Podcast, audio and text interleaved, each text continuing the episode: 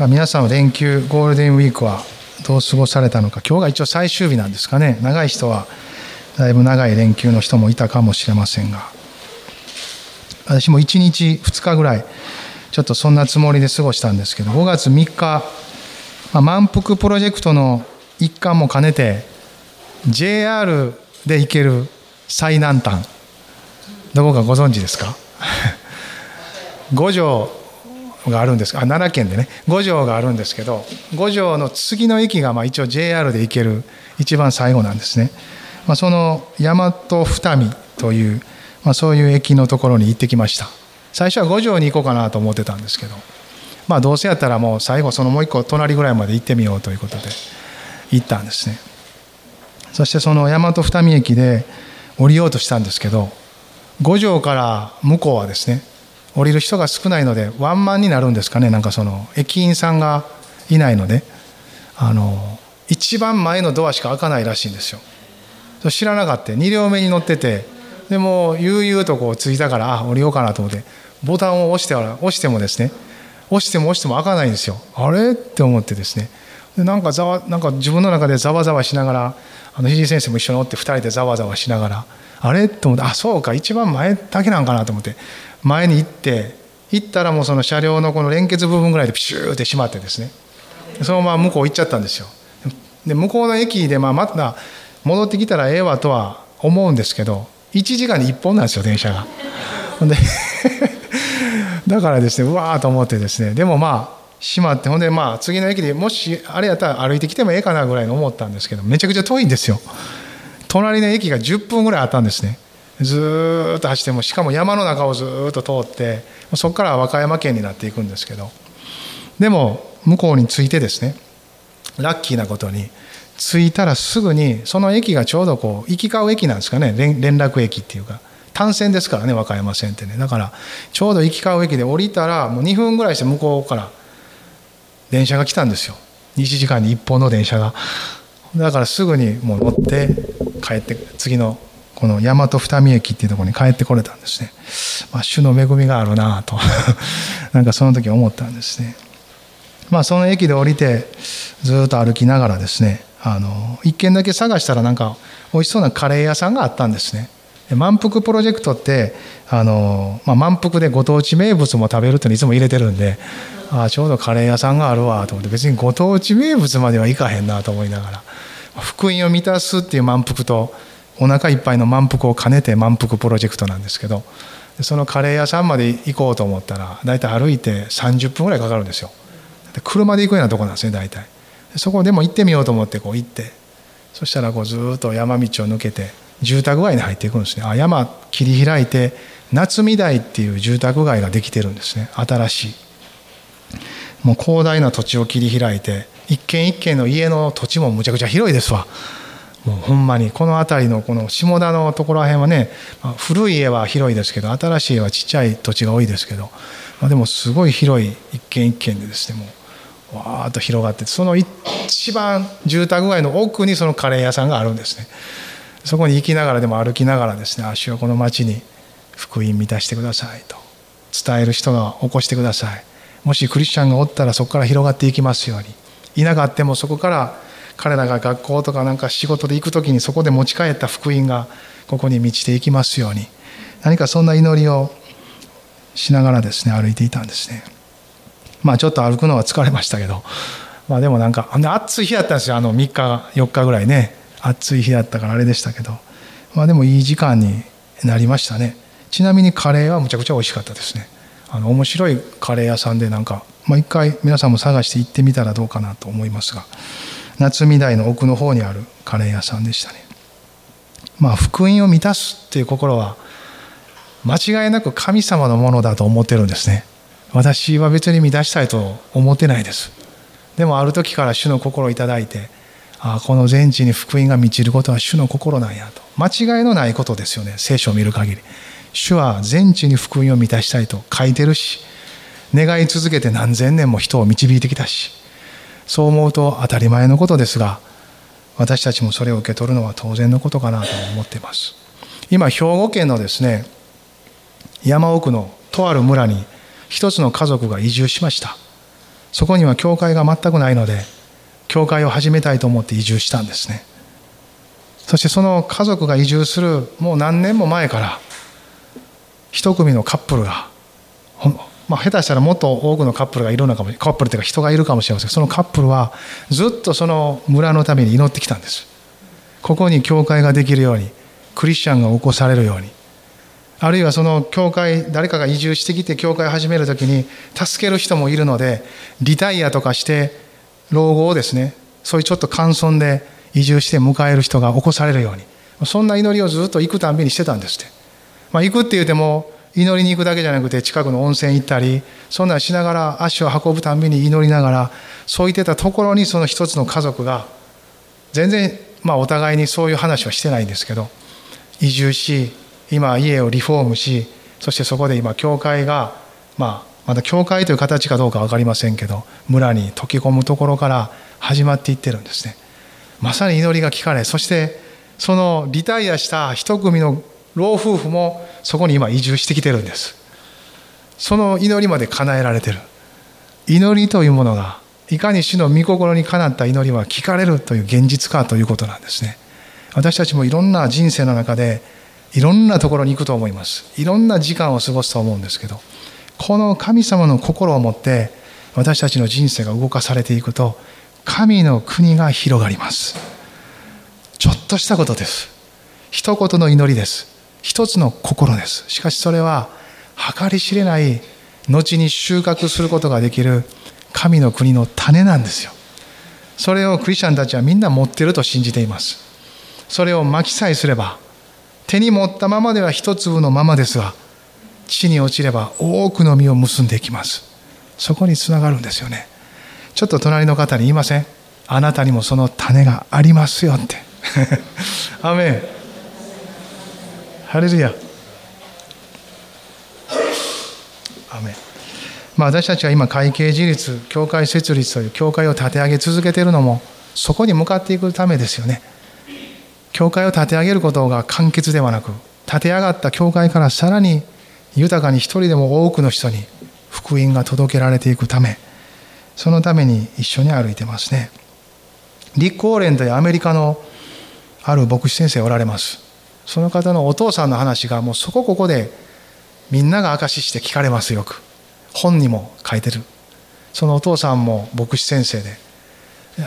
その生きている時アメリカでアメリカって大きい教会がよく目立ってあれですけどちっちゃい教会もいっぱいあるんですね。そのどちらかというと小さめの教会をたくさん作ったそういう牧師先生なんです。アメリカのあっちこっちに本当にこう数十人から100人規模ぐらいの教会をたくさん作っていった。そのお父さん最後は病床で闘病生活で召されていくんですけどでももう寝込んで病気で意識も朦朧としてっていうそういう中でも最後の最後までずっと唱え続けていた言葉それがですねイエス様のためにもう一人をイエス様のためにもう一つの教会をこれを言い続けて召されていったんです。その息子さんであるリク・オーレンもですねそのことを聞きながらお父さんを天に送っていくんですけど彼の人生もまたそれに捉えられていくんです。それはお父さんを通して彼に語った主の心だと彼も受け取ってるんだと思うんですね、まあ、私たちも身近にもそういう先立ちたちがたくさんおられますよ。最後の最後までもう一人をキリストにもう一つキリストのために教会をその心で人生を歩いているいろんな人たちを見ることができます。もちろん聖書の中にもそれを見ていくんですけど今日はマタイのですね28章16節から20節のところを開きたいと思います、まあ、しばらくガリラヤの内容に止まってましたけど今日で最後にしましょう。今日もガリラヤの話なんです。まあ、ヨハネから2回ぐらい一緒に見ましたが今日はマタイからですね。マタイの20章。28章ごめんなさい。マタイの28章16から20節。まあ有名な御言葉ですよねこれもまた。一緒に読める方は読んでください。さて11人の弟子たちはガリラヤに行きイエスが指示された山に登った。そしてイエスに会って礼拝した。ただし疑う者たちもいた。イエスは近づいてきて彼らにこう言われた。私には天においても地においても全ての権威が与えられています。ですからあなた方は行ってあらゆる国の人々を弟子としなさい。父、子、精霊の名において彼らにバプテスマを授け、私があなた方に命じておいたすべてのことを守るように教えなさい。見よ私は世の終わりまでいつもあなた方と共にいます。アメン。まあ、復活の主に導かれた弟子たちはですね、イエス様と語らい過ごすんです。心も回復されながら、イエス様が一番彼らに重要なこととしてもたらしたかったこと、それは使命感の回復なんです。彼らはガリラヤで最初イエス様についていくようになったんです。その時から彼らはイエス様についていく人生を始めていくんです。その中でイエス様の心を受け取り、生きていくことが彼らにとっての神からの証明であり、彼らの人生の使命感なんですよ。その使命感にもう一度立つことができるように、燃やされ、それに生きることができるように、歩み出すことができるように、イエス様はこのガリラヤに彼らを呼んだんです。主への愛の回復もそうですが、主への献身が深められ、ますます主に従うためにです。信じる、何かをするということ以上に、イエス様についていくことです。イエス様を見てイエス様に従って歩くことなんです。すると作られていくんです。教会に来るのもイエス様についてきてるから来るんです、ある意味で。何気に私たちの欲求できてる部分って感じるかもしれませんけど、内なる御霊が促し、導かれるところは主の教会なのは普通のことなんです。それはイエス様に従ってるんです。だから、イエス様に従うのって難しいなと感じなくていいんです。すでに従ってるんですが、もっと従うんです。ますますそれが深められて従っていくという同じラインで考えることなんです。ですから難しいことではありません。すでについていってるんです。ハレルヤ。精霊によって新しくその心は作り変えられ続けていきます。ですから私たちもたびたびある意味で人生の中でこのガリラヤのような経験をしていくんですよね。16節さて11人の弟子たちはガリラヤに行きイエスが指示された山に登った。どこか分かりません。11人とも言ってますが11人だけとも限りません。その中に11人もいたという捉え方もできますので第一コリントなんかを見るとイエス様は500人以上の人たちに同時に現れたって書いてるんですけどおそらくこの時じゃないかなと言われてます。ですから多くの人たちがここにはいたとも考えられるんです。その中で11人の弟子たちもうイスカリオテのユダはいませんから。あの12弟子のうちの11人も一緒にいた。とにかくイエス様に近しいあの11人もそこにいた。そしてイエスに会って礼拝した。もうあなたはどなたですかと尋ねる者はいない。ある意味で。でも疑う者たちもいた。あまりにも突飛ない出来事だしびっくりするような出来事なので疑う者もまだいた。ということです。11人はおそらく私は疑ってないんじゃないかなと思います。なぜならもう何度もイエス様に出会って生きていることは確かだからです。彼らの心はこのイエス様からの使命を受け取るその広がりをすでにもたらされていると信じるからです。でも500人ぐらいひょっとしたらいたとしたらその中には疑っている者もいた。ということは考えられることです。その人たちにイエス様が特にこの11人に対してもそうですが近づいてきて彼らにこう言われた。私には天においても地においても全ての権威が与えられています。イエス様は事実天と地をつないだ。どこで？十字架で。その身をもって血を流し、あがなったその十字架は天地をつないだことです。地におる者たちがどうあがいても天に行けなかった。罪の隔てがあるからですね。しかしその隔てを十字架でつないでくださった。罪を身代わりに背負って死ぬことを通し血を流すことを通してイエス様はそのことをしてくださった。イエス・キリストを信じる者は誰でも救われる。罪は許されます。永遠に許されます。その立場を得ることができるんです。天地をつないだこの方が天と地において全ての権威を持っておられる。罪を許す権威を持っておられる。実際人として歩かれたこの福音書の記事の中にもイエス様が人の罪を許すところが出てきます。あなたの罪は許された。声をしっかりしなさい。さあ、これからは罪を犯さず歩いていきなさいと使わしていく場面を見ます。すでにその権威は表されてましたが、ここにおいてこれは天地をつないだところの十字架をもとにその権威があるということをはっきりと語っているんです。イエス様はこれから弟子たちに使わす前に使わすものである私はどのようなものかを知りなさいと。あなた方をこのように使わしていくところの私は天においても地においても一切の権威を持っているものです。ここに私たちは自分の信仰と結びつける必要があります。ただ、イエス様すごいな、天地において権威持ってんやな、すごいな、で終わるということではなく、それを生きていくわけですから、御言葉は生きるために書いてます。私たちが信じてそれを受け取り、その方のもとに生きていくために書いてありますから、この天地を作られた、天地の権威を持ってられる、十字架で贖いを成し遂げられた方の権威がありますということは、私の人生にもこの方の権威があるということなんです。その方によって使わされた人生を歩いているんだということなんですね。ただ単におぎゃーと生まれて自分の思んばかりに生きる人生ではなく神様が権威を持ってあなたの人生を治めておられる。作った命を与えた生まれ出しただけでなくその人生の営みの全てをご支配くださる治めることができる神であるということなんです。その方の言葉がここで語られている言葉です。まあイエス様は私たちが主を愛して主体性を持ってついてくることを願っておられますので私たちの人生を無理強いしないですよね。本当に待ってくれてます。私たちが主体的に積極的に主を選び主の声を聞きその愛する対象が主となっていくことを待っておられるんです。ですがこの方は権威を持って待っておられるんです。ハレルヤ。本当に強い犬って吠えないって言いますよね。キャンキャン吠える犬は弱いから怖いから吠えてるんやってよく言うんですけど権威がある力がある方は落ち着いてるんです。いろんなことがあっても落ち着いて待ってるよって。ここが来るとこですよ。あなたの人生の権威はここにあるんですよ。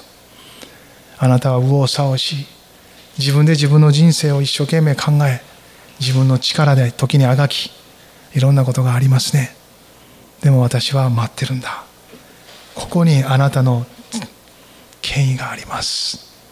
これは私たちを治めるだけの権威ではなく私たちが同じように使う権威なんですよ。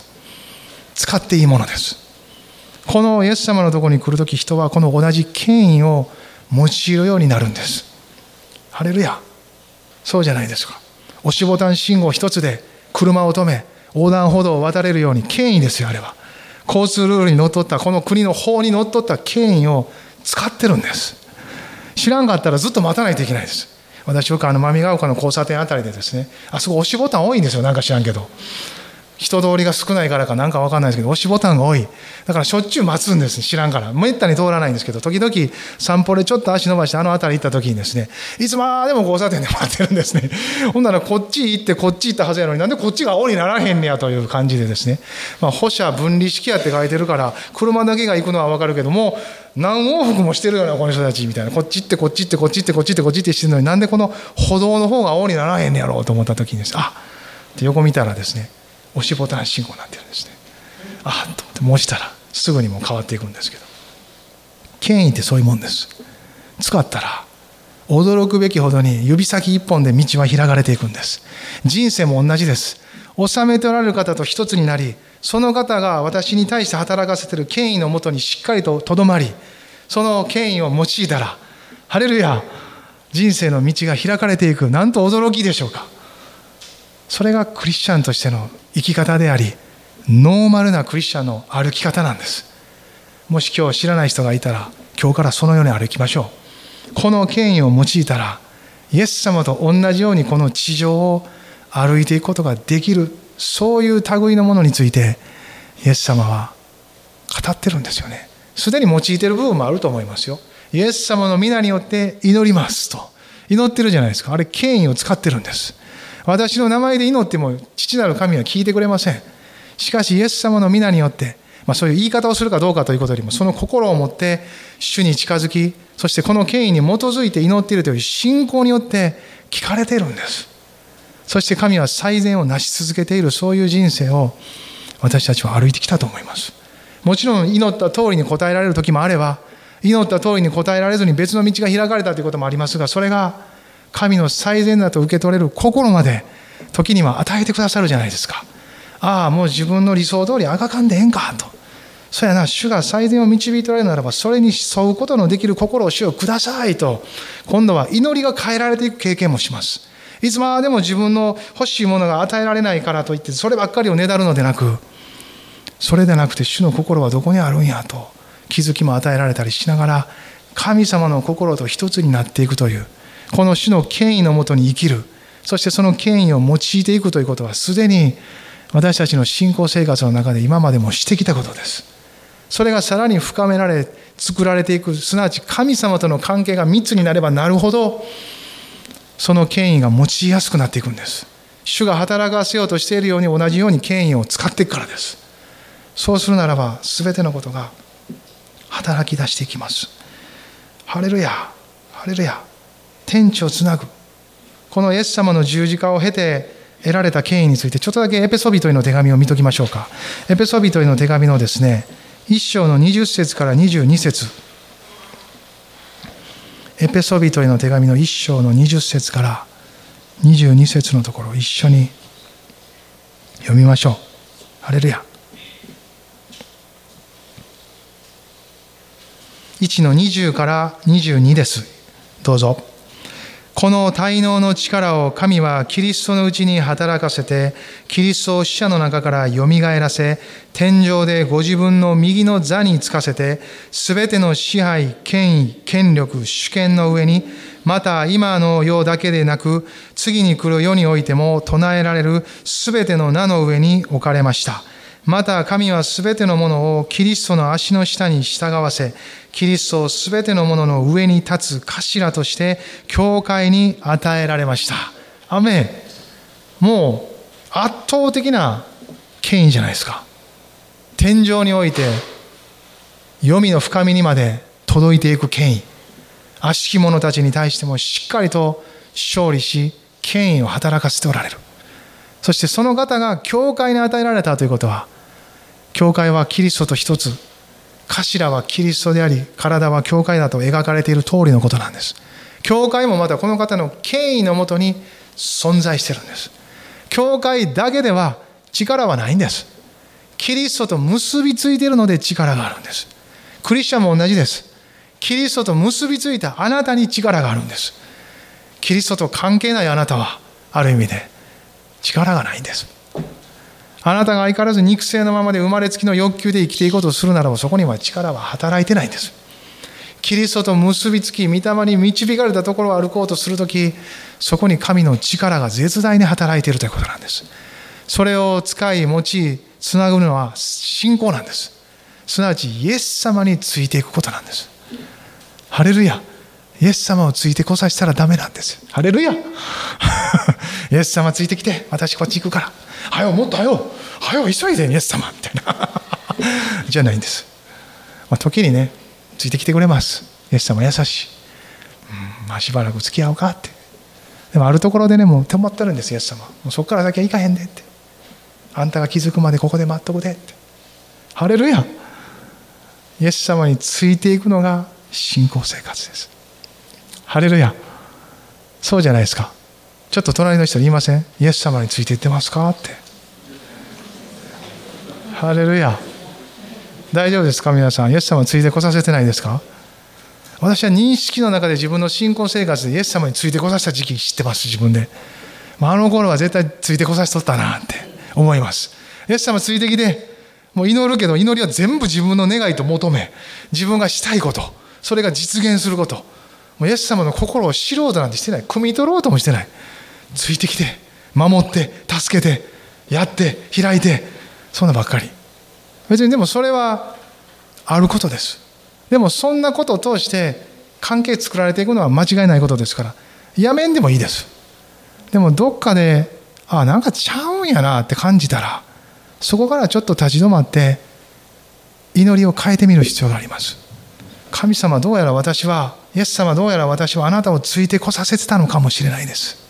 あなたは今どこにおるんですか？前にイエス様がいてついてなかったらどっかでおるんです。離れてはいません。だから探しましょう。そして今度からはついていくんです。ついていきましょう。ハレルヤ。ついていく。イエス様。ちょっと最初のマタイのとこ帰りましょうか。このイエス様がその権威を持って彼らに語られたことが19節続きなんです、まあ、ここがこの箇所のメインですよね。19節20節の真ん中ぐらいまで一緒に読みましょうか。ですからあなた方は行ってあらゆる国の人々を弟子としなさい。父子精霊の名において彼らにバプテスマを授け私があなた方に命じておいたすべてのことを守るように教えなさい。ハレルヤ。長い。文章が長い。でもここで言いたいことの一つは中心は一つです。弟子としなさいなんですよ。ここに全部かかってるんです。弟子としなさい。弟子とするために生きなさいなんですよ。あなたの人生から出て生きなさい。弟子とする目的を確かにして生きなさい。どこまで？あらゆる国の人々マルコの福音書では全世界に出て行ってってなってますよ。全世界です。全部族全民族全部族全国語。すべての言語に生きなさい。日本語だけじゃなくて。だから私たちこう興味持ちますよね日本語以外にも。あれ神様のこの飯に応答できるように神様が備えてくれた私たちのうちにある好奇心なんです。これを自分の欲のためだけじゃなくて自分の人生の発展のためだけじゃなくて神様のために使うんです。ああ主よ私はこの言葉に興味があります。ひょっとしたらあなたはこの言葉を用いようとされてますか？そんなふうな祈りで神様と結びついていくとある意味上達も早くなるし動機づけもアップします。ああ主の福音の宣教のためにこの言葉使われるかもしらん。やってみよう。やってみよう。英語。ああ次多いのは、えっと、中国語か、えっと、スペイン語か。この3つできたらもうかなりの人と喋れるな世界中で。英語中国語スペイン語。えっと中東イスラム圏はアラビア語や。アラビア語もペルシャ語もやっとこう。えっとそうやな他に何や。えっと関心のある国どこや。えっとベトナム語もや。最近ベトナムの人日本にいっぱい来てるような。ベトナム語で挨拶とありがとうぐらいは言えとこう。えっと何や。あとイエス様あなたを愛してますよぐらいは全部の言葉で言えるようにしとこう。とか考え方がそうなっていくと人生が楽しくなります。世界中と友達になる可能性も増えてきます。今やったらもうフェイスブックとかあんなんやったらもうすぐに私もいろんな国からベラルーシとかいろんな国からも友達あのあの来ます。なんでこの人が友達になりたいんやろみたいな。割と日本語に興味持ってる外国の方いっぱいいます。だから日本語で喋ってきます。片言の。そんな風にしてもつながりながらイエス様のことを伝えれるんですよ。日本人でクリスチャンやったら絶対珍しがられるんです。日本にいてなんであなたキリスト教なんですか？なんでイエス様信じてるんですか絶対言われるんです。チャンスなんですよもう。日本で私クリスチャンです言ったらもう必ず興味引きます。どの国の人も。だって日本人ってこの間吉田隆先生来ておっしゃられたと言わにね未伝地なんですよ。未伝部族に数えられてるから。なんで未伝部族に数えられて、世界中からこぞって宣教しようとしてる国の中であなたクリスチャンなんですかってことなんですよ。しかもそのクリスチャンで教会が、なんでそのこの教会は未伝地で未伝部族であるはずなのに未伝部族のために祈ってるんですかってことなんですよ。あなたたちが宣教されないといけないのになんで他の国のために 祈ってるんですかって。私たちは神様の心を知ってるからです。真理を知ってるからです。もう知ったんだからこれ以上私たちが求める必要はある意味ではありません。もっともっと知り続けるという意味ではそうですけど、まだ知らない人がおるんだったら、まずは私が知っている分量ぐらいは分かち合うことができるんだから、その人たちに分かち合いたいです。となるんじゃないでしょうか。それは別に普通の動機じゃないですか。私の家にはいっぱい牛乳がある。一人では飲みきられへん。誰か飲んでくださいですよ。一週間も置いとったら腐るんですから早く飲んでもらわないと。いうことじゃないですか。私が持ってる福音は私一人では抱えきれない。この重さですよ。命の重さです。全世界を手に入れても誠の命を損じたら一体何の得があるんですか？ってイエス様は言ったんですよ。要するにあなたたち何求めてるんですか？ってことなんですよ。神にも使え富にも使えることはできない。なんでそんな人生を求めてるんですか？この天地万物全て作られた世界を手に入れたとしてもなお重たい命を私は持ってるんです。それをあなたは受けたんです。とすればその命をまだそれを知らない人に届けるのは普通じゃないですか。知らない人に何とかして伝えたいと願うのは普通じゃないですか。となるんです。弟子としなさい。なんです。弟子としなさい。全世界に出て行って福音を述べ伝えなさいという言葉はとにかくこの情報メッセージをくまなく告げ知らせようですよ。信じようが信じまいが告げ知らせよその領域じゃないでしょうか。でもここの言葉はあらゆる国の人々を弟子としなさいなんですよ。弟子ってしなさいって。どういうことですか？皆さん弟子には師匠がおるんです。お笑い芸人も師匠がおるんです。師匠って呼ぶじゃないですか。兄さんとか姉さんとか呼んでるじゃないですか。つながりがあるってことです。弟子としなさい。つながりがあるってことですからくまなく述べ伝えるのは第一段階です。まずは知ってもらいましょう。その福音に応答できるまで福音を伝えていくことを満たすことです。でもそこで終わりではありません。そこから応答しうる人たちが弟子となっていく。もちろん私の弟子になるっていう段階もひょっとしたらあるかもしれませんけど最終段階ではありません。皆さんの弟子になるっていう段階もあるでしょうけど最終段階ではありません。親子でもね親が子供に伝えていく段で親が師匠で子供が弟子みたいな期間もあるかもしれません。でもそれは最終段階ではありません。最後はみんなイエス様につながるんですよ。この弟子っていうのはイエス様の弟子としなさいなんですよ。ハレルヤ。私の弟子としなさいって言ったらおこがましいけどイエス様の弟子としなさいって言ったらなんかちょっとやる気出ません？あそうか。イエス様の弟子にしていくんやなって。イエス様につなげていくんです。さあイエス様につながってくださいよって、まあ、わからんうちは私をちょっとモデルにしてもいいです。模範にしてください。模範になるかなと自信もなかったりもするけどなりますよ。そこで自分を見たらダメです。自分の内におられるキリストを一緒に見るんです。それが弟子になっていく道なんです。あなたがいつも自分を嘆いてたら周りの人は嘆いてるあなたばっかり見ます。嘆くんじゃなくてこんな私の中にイエス様がおるんですよって言うんですよ。イエス様がおるんです。こんな私の中にイエス様がおるんですよって言うんですよ。そしたら目がイエス様に行くんです。それが弟子の道を作っていくんです。お母さんな。お父さんもこんなんやね。でもなイエス様がこんなお父さんを愛してんねん。こんなお母さんも愛してもらってんねんって。許されてなんぼや。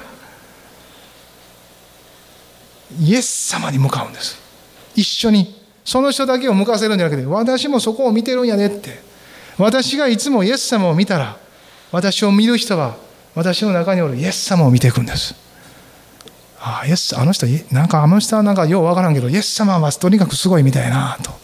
あの人もなんかよう変わらんボコボコやけど、イエス様やな。ただボコボコでなんかもう穴だらけだけ見せとってもですね、信仰なんかわからないんですよ。ボコボコで穴だらけやからこそイエス様信じてるんやってことなんです。イエス様信じてるってところが重要なことです。だからイエス様って言わないと。キリストって言葉にしないと。音声で発し国中に町中に家庭の中にキリストとイエス様をまき散らさないといけないんですよ。イエス様を見てるんですって。職場でも言ったらいいんです。ああ俺イエス様にな祈るねこういう時って。学校でも言ったらいいんです。ああちょっとイエス様に聞いてくるわって。キリストやイエス様やクリスチャンや。みんな変人になったらいいんです世界の中で。それぐらいにイエス様に目が向いていったら信じる道が作られていくんです。私最近ねいろんなとこでこんなことばっかり言ってるんです。なぜかね突き上げてくるんですよ。もっとこの時代にも変人が出てきたらええって。手よくなんか感じよく関係作ってっていうのは悪ないけど関係作ってその関係の中にイエス様おるんかって。イエス様って言ってないと。キリストって言ってないと。十字架って語ってないと。見るところがないんです。ずっと人間関係だけで終わります。キリストとの関係に結ばれたいのであればそこが表現されてもいいんじゃないか。この時代もっと言っていいんじゃないか。縮こまらずにもっと発言していいんじゃないか。と思うんです。イエス様はだってそのために権威与えてくれたんじゃないでしょうか。私には天においても地においても一切の全ての権威が与えられています。その私が使わすんだ。大っ広げに私の名前を使っていい。私の名前を大いに用いていい。私の十字架の見業の事実を大いに告げ知らせていいんだ。使っていい。使ってくれ。もっと使ってくれ。ということじゃないですかこれ。行ってあらゆる国の人たちを弟子としなさい。キリストにある関係づくりをしなさい。なんです。というと連想できること。それは一から関係を作ることも必要ですけどすでにある関係を用いるということの方がはるかにたやすいと思いませんか？なぜならすでに人間的な関係はあるんですから。ある意味での仕事場とか学校の友達関係とか家庭の中でもまあまともに過ごしてれば信頼されてるじゃないですか。その信頼してるあなたが言うんだったら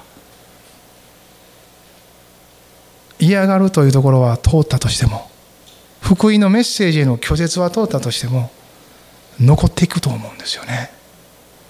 基本的に福音を伝えたら嫌われるんです。それはあなたが嫌われてるんじゃないんです。福音のメッセージに対して暗闇の力が反応してるんです。霊的な領域において目には見えないけど振動が起こるんです。そしてそのまだ信じてない人の心の内に暗闇の力が働くんです。恐れを与えたりとか拒絶感とか嫌悪感を与えるんです。ですから福音のメッセージを語ったらあなたが拒絶されたみたいに感じるんです。でもここはクリスチャンたちは乗り越えないといけないんです。なぜならイエス様が全ての権威を持っておられるからなんです。ハレルヤ。ハレルヤ。地獄に対しても権威を持っているのはイエス様なんです。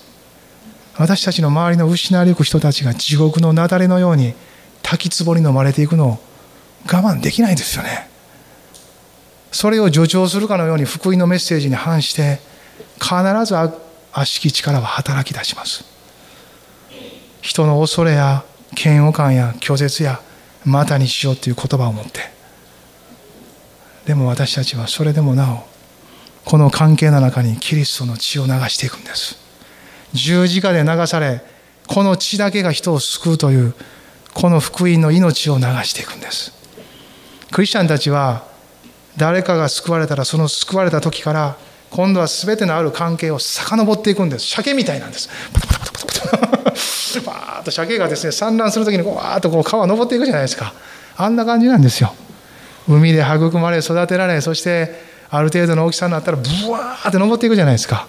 あなたもイエス様を信じ御言葉で養われ心が強められ誰かに分かち合いたいと思った時はもう酒を思い出してください。あ私はこれから川を逆流していくんやって。この世の潮流を逆流していかないといけないですよ。わーって。それがこの世と調子合わさんことでしょ？逆流しないと逆らってなかったら調子合わせてるんですよ。感じよかったらハーモニー聞こえてきたら楽しいなこれええなええなって一緒にボート乗って地獄に向かってるんです。その流れは。神の身腕の愛の海原ではありません。その川を遡って私たちは産卵霊の子供たちを生み出すために遡らないといけない。イエス様はそう語ったんです。ですからあなた方は行ってあらゆる国の人々を弟子としなさい。とどまらずにその人が父子精霊の名においてバプテスマを受けるまで必要に祈りなさい。語りなさい。交わり関係を持ち洗礼に導かれていくように。ハレルヤ。でも洗礼は終わりではありません。始まりです。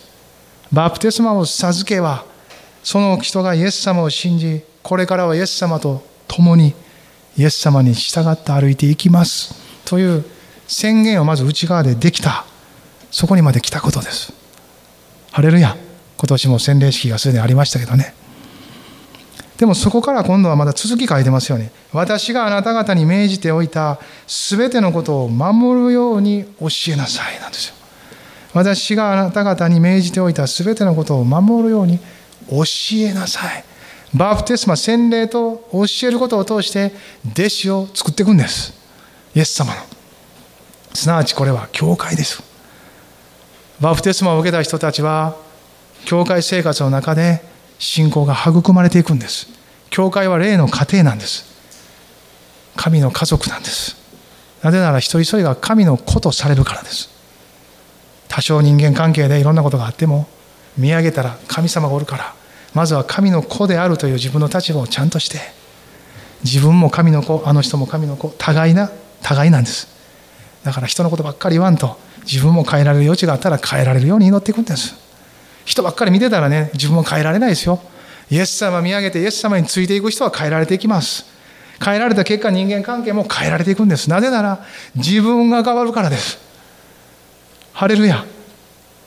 福音は御言葉は精霊の働きはまず私に始まるんです。なぜなら私が変わったら全部変わるからなんです。ハレルヤ。そしてそれをしてくださるのはイエス様でありイエス様の御霊精霊様なんですよ。父なる神の心に沿ってそのことをしてくれるんです。し続けてくれます。ハレルヤ。教えなさい。これは時間かかることですよね。ひとときに一回だけ会うて話してというよりも毎週ごとに教会に一緒に集いながら御言葉から聞きその週ちょっと聞いたことの一つでも実践してみてぶつがあったらまた御言葉に帰ってああ何やろうこうなんかようわからんなと思いながら知ってるクリスチャンに聞いてみたりあの御言葉こんな風に言うとったけど私はこんな風に感じたんやけどあんたどう思う？とかこういう会話がわーっと飛び交ったらいつもこう信仰の内容が啓発されますよ。ハレルヤ。私ももうクリスチャン生活でずっとそうやって歩いてきてます。青年期青年会でももうずっと青年たちともなんかようわからんなりにもいろんなこと話してもう今やったら多分なんかええって思うようなことも話しとったと思いますよ。もうようわからんから。あの御言葉こういう意味やんなとか言いながらあれ分からんなとかな言いながらですよ。あまだ寝とったわずっととか言いながら賛美なったらなんか目覚めんねんとかなんか言いながら不思議ですよね。霊的に弱いからなんですよ。よう分からんかった人って寝るんです。でも神様は時に眠りも用いられて眠りの中で安息させて御霊の働きをなされるんです。だから最初にあの公に献身のあの応答した時私ユースのいろんな集会があってわーっとその集会に出てもうずっと寝とったんですよ。はあってもう本当に眠たかったんですね。何にも覚えてないです。ただその礼拝の最後にですね招きがあったんですよ。招きが。その時なんか招かパッて目覚めたらみんながわーって巻いてたんですね。だからいかなと思ってわーって行ったんですよ。ほんなら行ってバッてこう立ったらですねその招いた先生が「じゃあ今から献身者のために祈ります」って言ったんですよ。とんでもないところに来てしもたって。でも受け止めれたんですよその時。とんでもないなと思ったけどあの時行かなあかんと思ったのは御霊が促したんですよねこの弱い私を。こういう時に弱い私使うんです。弱い私を御霊は行くべきところに連れてってくれたんですよ。眠ってなかったら理性が働いて自分で考えて応答してなかったと思います。献身はそこまではええわってなってたと思います。寝てたからですよ。分からんままに前行ったから覚悟を決めれたんやと思います。そしてそう祈られた時に何か心に留まったんですよ。そこからいろんなことあるごとにそういう機会がある時ごとに応答していきました。何度もです。1回や2回じゃないです。もう10回も20回も何度も応答しました。警備員に入って新学生になってって、検診者になってからでもそうです。ゲストの先生来たいろんな集会の中で招かれるたんびに立ち上がりました。手を挙げました。祈ってもらいました。もう祈ってもらえへんかったらやってもらえ、まあ、やってられないから。自分でできないから祈ってください。私のために、この弱い私のために信仰が保たれるように祈ってくださいって。いうことです。ハレルヤ。弱いですよ、みんな。みんな死を必要としてるんです。そして精霊の働きがなかったら、この言葉は受け止めれないことです。だからイエス様は言われたんです。約束した。20節の最後。見よ私は世の終わりまでいつもあなた方と共にいます。見よ私は世の終わりまでいつもあなたと方と共にいます。見よ私は世の終わりまでいつもあなた方と共にいます。ぶれるとき、恐れるとき、自分の信仰がどうにかなりそうなとき、この御言葉を何度も言うんです。見よ私は世の終わりまでいつもあなた方と共にいます。見よどこイエス様や、私は世の終わりまで、そうか、ずっとか、いつもあなた方と、いつもなんか、今もか、そうか、あなた方と、あなた方と、私とか、私も入ってるんか、と共にいます、共にいてくれるんか。私も共にいます。主よ、今日も一緒に歩いてください。今日も一日行きます。弟子とします。弟子作りやります。別にそこまで言わんでもええかもしれないけど、言ってもいいんですよ。言っていいんです。言って朝出て行ったらいいんです。職場に弟子作り行ってきますって言ってですね。ただ仕事するだけじゃない2倍の人生、3倍にも4倍にも10倍にも100倍にも膨れ上がる人生を与えられてるんです。ただの主婦じゃない、ただの職場で働くものじゃない、ただの学生じゃない。私たちは全てやることは弟子作りです。イエス様の弟子を作っていくんです。家庭の中でも家族と関わる時にももう関係があるから一番やりやすいじゃないですか。弟子として作ってください。弟子作りなんです。そのためにあなたがまず弟子になってください。弟子とは師匠についていく人のことです。その方とはイエス様なんです。イエス様についていったら後の人もついてくるんです。私が私で生き始めたらいろんなことが起こるんです。迷ったらイエス様についていくことです。迷ったら悩んだら行き詰まったと感じたらイエス様についていくことです。ああイエス様あなたについていきますって言うんです。言葉で心で信じて口で告白してどっちから先でもいいでしょ。言葉から始まってもいいんです。事実があれば御言葉の事実に即して自分の告白を持って心をついてこさせるんです。イエス様あなたについていきます。こんな状況でもあなたについていきます。家庭の中でもあなたについていきます。職場でもあなたについていきます。あっちこっちどこ行ってもあなたについていきます。ついていきます。ついていきます。ついていきますです。あなたについていきます。導かれたと思ったことは全部やるんです。やってみるんです。すると、導かれてないことが分かってきます。導かれるとはそういうことかと見えてきます。境目が見えてくるんです。境目が分からなかったらいつまでも思い悩んで思いの中だけで終わります。現実は何も動かないです。でも思った通りやってみる。信じた通りやってみるならば失敗した時は失敗で終わらずああちゃうかったんかって今度はまともにできるように祈ろうってなるんです。全く無駄にならないです。動くんです人生が。霊的なイエス様との関係が動くんです。成功しようが失敗しようが、主に導かれ、主についていく人生は全部作られるんです。全部得です。全部を動かしていくことができる。それはイエス様がおられるからなんですよ。イエス様が全ての権威を持ってるからなんですよ。この方についていく人生もまた、そのような権威のもとに作られていく、かつ、私たちの内側が作られて成長していけばいくほどこの権威を使うことができます。家庭のためにも権威を使って暗闇の力を追い出しましょう。不信仰を追い出しあらゆる悪霊の働きを歯止めをかけましょう。のさばらしてやられるがままにされる必要はないんです。イエス様の皆と父親の権威によって追い出したらいいんです。家族のために祈ったらいいんです。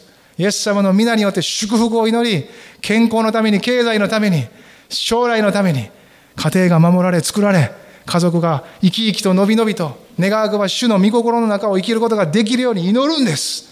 その権威は与えられてるんですから使うものです。使わないのは知らないからです。あるいは知っても信じてないからです。あるいはそれほどにあなたの心が塞がれてるからです。この世の力と常識で埋め尽くされてるからです。神様はそんなちっぽけなものを与えてないですよ。この世も地獄も天井も全てを備えておられる治めておられる方の権威は私たちの人生を簡単に動かしていくことができる力です。ハレルヤ簡単にというのはイエス様にとってということですよ。だから一緒に信じて使うんです。行き詰まった時本当に行き詰まってるんか考えるんです。ほんまかこれって。イエス様がやるとしても行き詰まるんかって。私がやってるからやないのか。お互いの知恵だけの領域で止まってるからやないのかって。イエス様はほんまに止まってるんかって。止まってないですよ。ずっと動いてます。今に至るまで父は働いておられます。だから私も働くんです。ハレルヤ。十字架の安息を知ったらもっと働くようになります。なぜなら安全地帯は主とくびき一つに働いているところにこそ最も効果を発揮するからです。神様とイエス様とくびきを一つにするということは最も安全で安らぎのある場所です。誰もが平安を求めます。ゆっくりすることを求めます。それはイエス様とくびきを一つにするところにやってくるんです。マタイの福音書11章の29節30節。マタイの福音書11章の29から30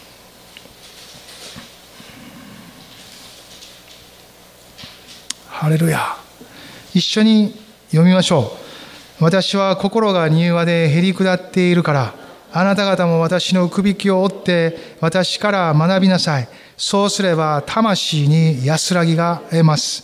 私のくびきは追いやすく私の荷は軽いからです。魂に安らぎを得ます。ちょっと読み間違えました。くびきは追いやすく荷は軽い。こういう経験をしていくんです。でも入り口は全て疲れた人を重に追っている人ですよね。この休みは一時的であり入り口なんです。これはイエス様を信じて救われるということを表していると思います。救われた人はここから進んでいくんです。その救ってくれたイエス様と一緒に歩いていくんです。くびきは2頭の牛を一つにする道具です。それと同じようにイエス様と、まあ、ついていくんですけどイエス様の歩調に合わせて一緒に歩くんです。一緒に歩いていくんです。ハレルヤ。すると安らぎを得ていくんです。ただの一時的な休みではない。荷を下ろしただけでない。続けて一緒にだって歩き続けてる中で安らぎを得ていくんですから。人生が間違いなく前進していくんです。今まではいちいち何かことあるごとに止まってた。もう一個が嫌になると全部が嫌になってた。そんな人生から歩きながら考えれるようになるんです。あちょっと待てよと。イエス様と首引き一つかな。あついていってるかな。大丈夫。じゃあ行こうって。行く間にイエス様に従ってたら安らぎ得ていくんです。安息は十字架にあるんですから霊的な安息を十字架で知り受け取りそして歩いていく力も続けて精霊から組み出していくんです。泉は止まってないからこの止まってない泉からの湧き上がりを持ってああこれを受け取って飲んでいくんやって日々それがもうずっと続いていくので歩きながら走りながら時には時にはちょっと止まることはあってもまたすぐ歩いてずっと歩き続けていく命の源泉に気づかされていきます。このマタイの福音書の11章28から30一度黙想してみてください。私たちが与えられた救いの奥行きと深さをあなたに与えていくと信じます。そしてそれは弟子作りに影響していくんです。一緒に祈りましょう。立ち上がって。ハレルヤ。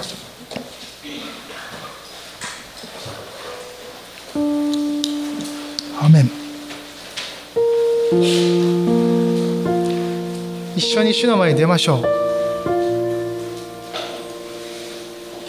ハレルヤ。あなたが受け取れる。受け取った。そこを基準に祈っていきましょう。主への応答。信仰の。受けた恵みに。応答してください。ハレルヤ。ハレルヤ。ハレルヤ。イエス様。イエス様。イエス様。ハレルヤハレルヤ。ハレルヤハレルヤ。すべての主の権威を認めましょう。ですからあなたはすべて疲れた人の一人として重荷を負っている人としてイエス様のところに来たんです。そこで休みを得たら今度はイエス様と首輝をって一緒に行って弟子としなさい。ここに生きていくんです。この言葉のニュアンスにとらわれすぎないでその内容を生きていくんです。主を知り続け主の証を分かち合っていくんです。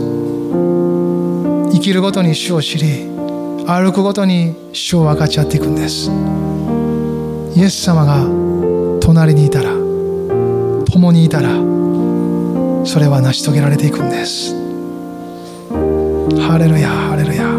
弟子たちもこの後聖霊を受けてヨハネの福音書では彼らに息を吹きかけ聖霊によって彼らの目が開かれ信仰が与えられて彼らはイエス様の言葉を受け取っていく。そのようなことが書かれています。いずれにしてもこれは御霊の働きです。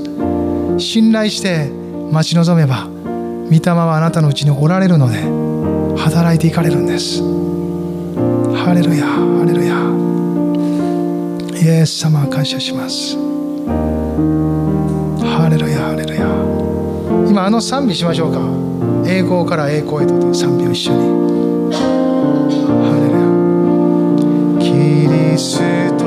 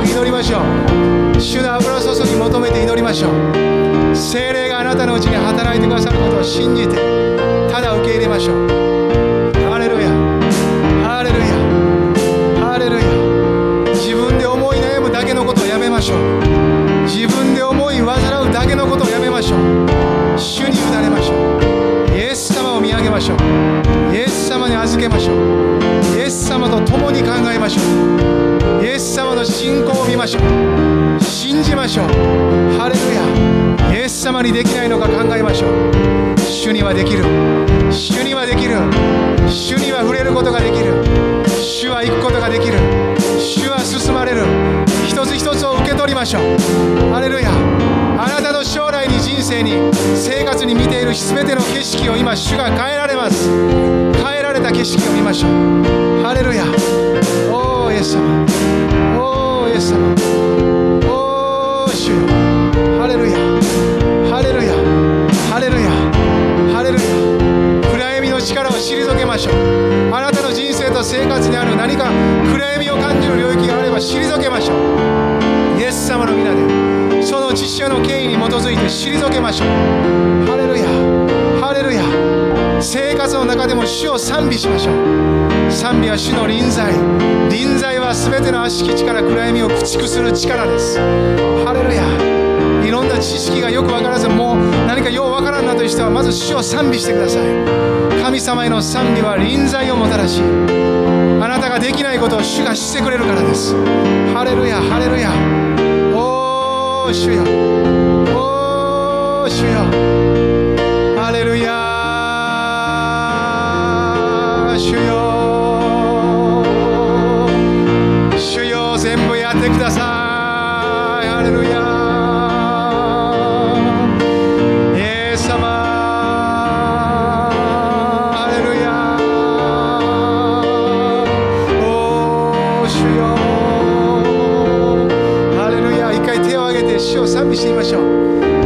少し大きな声を出してみませんか？主よと。主に向かって賛美しましょう。イエス様と。ハレルヤと。あなたの言葉で賛美してください。